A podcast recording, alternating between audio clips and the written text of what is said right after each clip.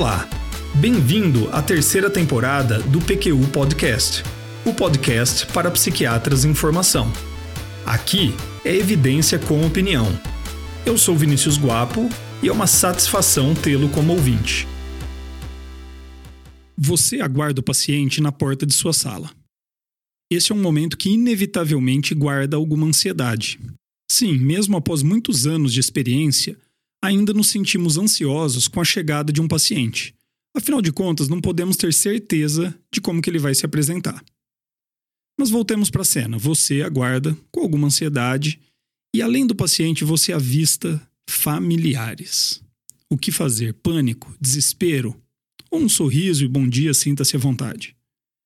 No episódio de hoje do PQ Podcast, vou discutir alguns aspectos da participação de familiares do paciente na entrevista psiquiátrica. Eu e Luiz Alberto, do PQ Podcast, temos muito orgulho de tê-lo como ouvinte. Muito obrigado por nos acompanhar nessa terceira temporada, que agora se aproxima de seu final. Na próxima semana, reservamos uma entrevista muito especial com o professor Marco Antônio Alves Brasil, para fecharmos a temporada com chave de ouro. Não percam! E a quarta temporada trará surpresas. Aguardem. A literatura, seja da psiquiatria, psicologia ou assistência social, é rica em material sobre família. Suas classificações e subtipos, sua organização, dinâmica familiar, os benefícios de receberem orientação adequada. A literatura é também rica em material sobre entrevista psiquiátrica mas muitos poucos textos se ocupam da entrevista psiquiátrica com familiares. Usarei como base para o episódio de hoje um artigo publicado no Psychiatric Clinics of North America em uma edição de 2007, organizada pelo Sean Shia e dedicada inteiramente à entrevista psiquiátrica. O artigo intitulado estratégias práticas de entrevista para construção de aliança terapêutica com familiares de paciente com transtornos psiquiátricos graves. Foi escrito por Aaron Murray Swank e colaboradores. Além deste artigo, os livros Psicologia Médica, do Marco Antônio Brasil, e A Tristeza Transforma e a Depressão Paralisa, do Neuri Botega. São textos que, de uma maneira mais ou menos direta, me ajudam a delinear o relacionamento com familiares de paciente. E ainda as nossas experiências, minha e do Luiz Alberto. Sempre que discutimos nossas experiências, reconhecemos que elas não devem ser tomadas como acertadas, mas apenas como referencial de uma experiência vasta, somada a estudo e reflexão constantes. A primeira pergunta que pode passar pela sua mente sobre esse assunto é: essa conversa toda é útil? Vale mesmo a pena? Devo envolver familiares no tratamento de pacientes com transtornos mentais? E sem nenhuma dúvida a resposta é sim, sim e sim. Mas, Vinícius, eu já vi com os meus olhos familiares que atrapalharam e muito o tratamento de um paciente. Eu também. Mas aí o que está em jogo não é a validade de se envolver familiares no tratamento do paciente. O que está em jogo é o quanto, como, com que restrições, com qual familiar, com que objetivos o envolvimento foi realizado. E por que que vale a pena? Bom, o motivo mais óbvio é a coleta de informações. A visão de pessoas que estão mais próximas do paciente, somadas às informações dadas pelo próprio paciente e a nossa observação durante as consultas, garante-nos uma visão muito mais verossímil do que tem se passado com ele. Veja bem, eu não estou falando exclusivamente de pacientes que deliberadamente não querem nos contar algo. Isso até acontece, como eu mostrei para você no episódio número 57 aqui do PQ Podcast. Mas eu estou falando principalmente de explorarmos diferentes visões da mesma história. O Luiz Alberto conta uma passagem em que um paciente vindo de uma outra cidade lhe procurou contando que havia passado por um episódio depressivo grave com sintomas psicóticos, que havia sido tratado e agora estava bem. Contava ainda que, com o tratamento, tinha conseguido voltar a trabalhar, participar de eventos sociais, retomar alguma atividade física e prazerosa, entre outras conquistas. Diagnóstico: episódio depressivo maior grave com sintomas psicóticos em remissão. Conduta: manutenção do antidepressivo. O antipsicótico que usou já tinha sido suspenso. Em uma próxima consulta, a esposa o acompanhava. Ela foi chamada a participar da conversa e pôde dizer que reconhecia e concordavam com todas as melhorias descritas, e que isso já era muito, mas que definitivamente seu marido não estava bem, não era mais o mesmo, ainda triste, soturno e, em suas palavras, sem o brilho nos olhos que costumava ter. Uma avaliação, agora direcionada pelas informações da esposa, levou à compreensão de que o paciente havia alcançado resposta terapêutica, mas não remissão. O tratamento foi então otimizado e em dois meses ele estava de fato bem. Mas, como eu disse, a coleta de informações sobre o quadro clínico é apenas o motivo mais óbvio. É na entrevista com familiares que podemos avaliar a dinâmica da família, que papéis o paciente e até mesmo seu adoecimento desempenham nessa relação. Só assim poderemos entender e intervir quando necessário e possível nessa seara. Por exemplo, é muito comum que um familiar chegue na consulta dizendo que nada melhorou, que está tudo péssimo, talvez até pior do que antes do tratamento. Até aí, ok, isso pode de fato acontecer algumas vezes. Mas quando me sento somente com o paciente e avalio sua resposta terapêutica, vejo que houve sim alguma melhora. Muitas vezes, uma melhora bastante razoável para o momento do tratamento. A adequação das expectativas e melhores explicações ao familiar sobre as fases do tratamento costumam ajudar, mas muitas vezes essa opinião tão negativa do familiar está calcada em bases mais profundas e obscuras da dinâmica do funcionamento familiar. A participação da família no tratamento do paciente pode influenciar ainda de maneira decisiva a adesão do paciente ao tratamento. Nesse ponto, os familiares podem se mostrar sabotadores ferozes ou aliados indispensáveis. As predisposições de cada um contam e muito, mas você, médico, tem sim uma boa chance de direcionar esta tendência para um desfecho positivo. E é somente ouvindo aos familiares, oferecendo informações e às vezes partilhando decisões que você pode alcançar isso. Nem se fala então na importância da família quando você precisa lidar com situações mais difíceis, como o risco suicida ou a necessidade de uma internação psiquiátrica. Nesse momento, o apoio da família e suas orientações pode ser vital. Mesmo com todos esses bons motivos para que familiares participem do tratamento de pacientes com transtornos mentais, observo situações em que o médico psiquiatra, sejam eles residentes em supervisão ou colegas em discussões, reluta em receber os familiares, em compartilhar informações e decisões.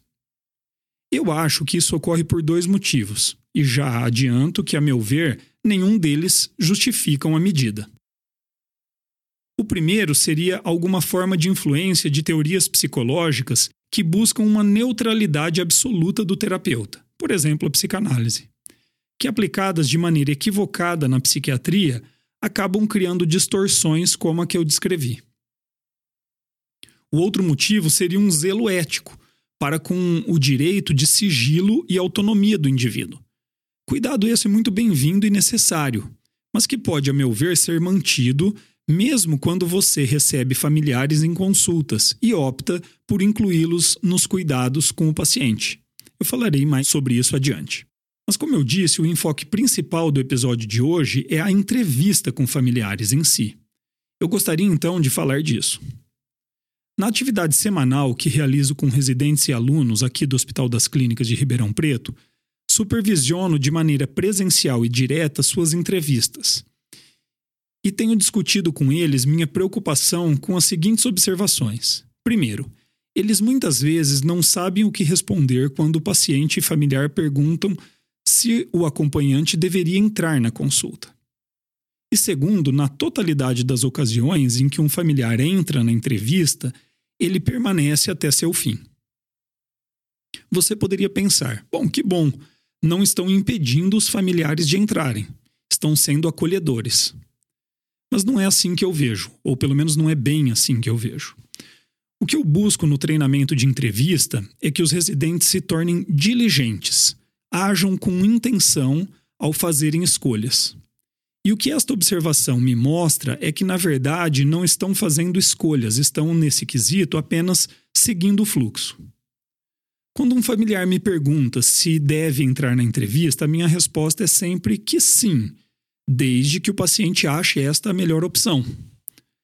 A meu ver, naquele primeiro contato com o paciente e sua família, eu não tenho em mãos nenhuma informação que me dê condições de tomar uma decisão melhor do que o próprio paciente tomaria. E é por isso que deixo que ele decida e acato qualquer que seja sua decisão. Entendo que estou assim colocando algum peso em suas costas.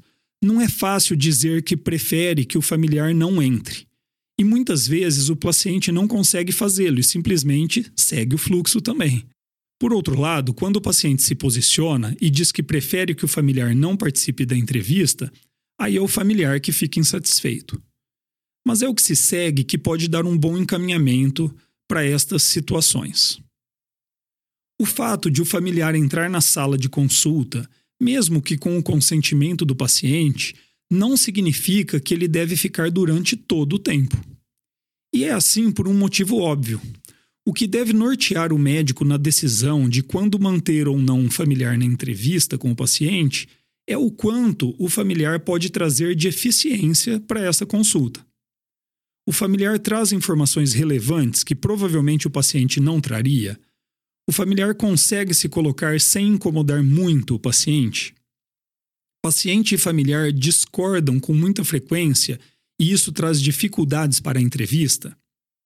O paciente mostra-se calado e dá sinais de que a presença do familiar incomoda? Todas essas questões devem ser avaliadas pelo médico para que ele possa tomar uma decisão. Enquanto a opção é manter o familiar na sala, sigo com a entrevista manejando minha atenção entre paciente e familiar. Mas assim que decido que eu vou pedir para o familiar deixar eh, que eu fique a sós com o paciente, dirijo então toda a minha atenção para ele, o familiar, e digo algo como: Conte-me quais são suas maiores preocupações a respeito do seu filho, se for esse o grau de parentesco. Porque depois disso vou precisar de um tempo só com ele. Isso costuma estimular o familiar a falar de maneira mais resumida dos principais motivos que trouxeram o paciente para consulta. Estabelece que estas são as preocupações e opiniões do familiar. E, portanto, não é o momento para debates. E já trilha também o caminho para pedir que ele deixe a sala de atendimento em breve. Por outro lado, como já disse, quando o paciente se posiciona e pede para que o familiar não participe da consulta, este é que fica insatisfeito. E o próprio desfecho da avaliação e do tratamento podem ficar prejudicados. Nestes casos, conduzo uma entrevista normalmente com o paciente, mas em algum momento, geralmente próximo ao fim da entrevista, eu busco o consentimento do paciente para agora sim conversarmos juntos com seu familiar. Agora tocamos em um ponto central da discussão de hoje. A busca de consentimento é, a meu ver, a melhor maneira de atendermos ao direito de sigilo e ao respeito à autonomia do paciente e ainda assim contarmos com a valiosa ajuda de familiares em seu tratamento. No artigo de Murray Swank e colaboradores, eles sugerem três pontos, ou melhor, que três pontos sejam avaliados para ajudar o paciente nessa decisão. O primeiro, quais familiares ou pessoas próximas o paciente considera que podem ser, de alguma maneira, aliados em seu tratamento? O segundo, quais seriam as possíveis vantagens de envolver um familiar em seu tratamento? E o terceiro, quais seriam as preocupações do paciente em fazê-lo? A partir dessa investigação, o próximo passo é ajudar o paciente a superar sua ambivalência e decidir-se ao melhor estilo da entrevista motivacional eu não poderia, em hipótese alguma, discordar dessa abordagem, mas eu adicionaria alguns pontos. Eu parto do princípio que o envolvimento de familiares no tratamento do paciente pode ser feito de maneiras tão diversas que seria muito difícil um paciente me convencer de que o melhor seria nenhum envolvimento. De maneira geral, acato a opção do paciente em não chamar para entrevista o familiar que o acompanha no primeiro atendimento, por exemplo mas certamente voltarei a discutir isso com ele em momento oportuno. Além disto, no texto dos autores americanos, o consentimento é colocado como uma decisão do tipo tudo ou nada. Ou o paciente aceita ou não aceita. A maneira como eu costumo colocar essa questão para o paciente é um pouco diferente. Eu explico seu direito por sigilo. Reforço as vantagens de se ter um familiar envolvido em seu tratamento. Então digo que o paciente poderia me dizer se há pontos específicos de nossa conversa que ele gostaria que eu não discutisse com seu familiar. Com isso, eu dou a opção de o paciente consentir parcialmente. Afinal, alguma participação é melhor do que nenhuma participação. Ainda sobre o consentimento, alguns detalhes importantes. Primeiro, existem situações quando o paciente encontra-se psicótico e sem juízo adequado da realidade, ou quando existe um risco iminente para a vida do próprio paciente ou de terceiros, risco suicida ou homicida, em que o sigilo pode e deve ser quebrado mesmo sem consentimento do paciente. E dois, o médico não está proibido de falar com familiares por falta de consentimento do paciente. Ele está sim impedido de dar informações pessoais e sobre aspectos específicos do tratamento do paciente. É por isso que não me nego a atender ligações ou receber familiares que me procuram nestas situações. O que faço é ouvir o que eles têm a me dizer, e quando falo alguma coisa, são sempre informações genéricas, nunca específicas sobre o paciente. Uma vez contornada a questão do consentimento, as possibilidades de temas a serem abordados com os familiares são virtualmente infinitas, mas algumas são recorrentes e importantes. Familiares precisam informações sobre o quadro clínico do paciente. Sobre isso, um erro bastante comum é o médico assumir precocemente uma posição professoral de transferência de informações pré-moldadas às vezes inclusive em forma de material impresso ou online. O erro aqui é admitir que todas as famílias têm a mesma demanda por informações. O primeiro passo é avaliar com os familiares qual a quantidade e qualidade das informações que eles já têm. Que bom que você pôde vir à consulta hoje. Eu gostaria de saber um pouco mais sobre como que você tem visto toda essa situação que trouxe seu filho até mim. E seguir com questionamentos do tipo: na sua opinião, como que ele, o paciente, chegou até o quadro que está agora? E ainda, algum outro médico já deu algum outro diagnóstico? Ou você já leu sobre o que tem acontecido com ele e identificou alguns possíveis diagnósticos? É só depois que passamos a identificar que tipo de informações são mais importantes para eles, os familiares, e em que ritmo que eles querem recebê-lo, é que conseguimos devemos né, seguir com orientações mais precisas. Um detalhe importante quanto à linguagem utilizada na hora de dar informações para os familiares. Eu não acho que devamos evitar totalmente a terminologia técnica, como pensam alguns, mas acho que precisamos ser muito criteriosos e precisos. Um exemplo: o termo depressão tem um sentido muito específico em psiquiatria, de uma síndrome ou um transtorno categorizado pelo conjunto de vários sintomas. Já na linguagem cotidiana, é usado como sinônimo de tristeza. Eu tomo cuidado para não misturar as coisas. Outra situação comum e desafiadora para o médico é o fato de que muitas vezes o familiar tem uma opinião diferente da sua sobre como ajudar o paciente. Nestas situações, certamente o primeiro passo é ouvir atentamente e investigar em detalhes a visão que o familiar tem da situação. Tentativas apressadas de desqualificar estas opiniões têm resultados desastrosos. Dentro do possível, é útil, primeiramente, validar, ao menos em parte, as colocações e opiniões do familiar, para depois, de maneira respeitosa, oferecer uma visão alternativa para aquela dada situação. Um exemplo. Doutor, eu entendi tudo o que você disse, mas ele já tomou inúmeras medicações, já foi parar no hospital por causa desses tratamentos. O problema é que ele não se esforça. Se largasse os remédios e fizesse a parte dele, estaria muito melhor. A minha resposta seria: eu concordo que a participação do paciente no tratamento é essencial. Fazer a sua parte, como você disse. Mas sei também que geralmente eu, médico, é que preciso ajudar o paciente num primeiro momento, para depois poder cobrá-lo que faça sua parte. É assim que vejo preciso acertar essa medicação. Assim que os remédios pararem de atrapalhar e começarem a ajudar, aí eu vou ficar chato com ele, vou cobrar que faça mais realmente. Como eu disse, as possibilidades sobre o que conversar com os familiares são virtualmente infinitas, mas o nosso tempo não. O que eu fiz hoje foi discutir com vocês a importância do envolvimento de familiares no tratamento de pacientes com transtornos mentais e mostrei algumas estratégias práticas que, a meu ver, facilitam essa tarefa. Espero que tenham aproveitado.